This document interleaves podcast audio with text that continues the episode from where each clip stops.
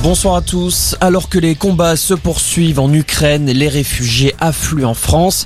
Parmi eux, de nombreux enfants qui rejoignent nos écoles. Pour l'instant, l'éducation nationale ne met pas de dispositif spécial en place. Elle renvoie les associations vers les unités pédagogiques pour élèves allophones, c'est-à-dire ceux qui ne parlent pas le français. Ces classes permettent aux enfants étrangers d'intégrer le système scolaire, mais impossible de dire si elles pourront absorber l'afflux de petits Ukrainiens, comme l'explique Bruno Secrétaire général du syndicat national des personnels de direction c'est des dispositifs qui accueillent des élèves qui euh, arrivent sur le territoire en ne maîtrisant pas la langue. Ils vont être accueillis avec un enseignant formé qui va leur apprendre la langue, qui va leur permettre progressivement d'intégrer de façon plus euh, pérenne le dispositif classique. Il y a des zones où euh, l'implantation des classes d'allophones est beaucoup plus classique et une habitude de par de la typologie du territoire. Hein. Vous trouverez plus de classes d'allophones en Seine-Saint-Denis que vous n'en trouverez dans l'Académie de Limoges. Il y a une inégale répartition liée aussi aux, habitudes d'accueil de public venant de l'étranger. C'est peut-être l'un des points de difficulté dans lequel on va se retrouver euh, dans certaines euh, zones rurales.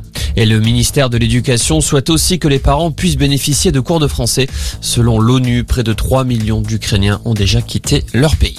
Sur place, de nouveau pourparlers entre Russes et Ukrainiens se sont déroulés aujourd'hui. Des pourparlers très difficiles selon le président ukrainien Volodymyr Zelensky.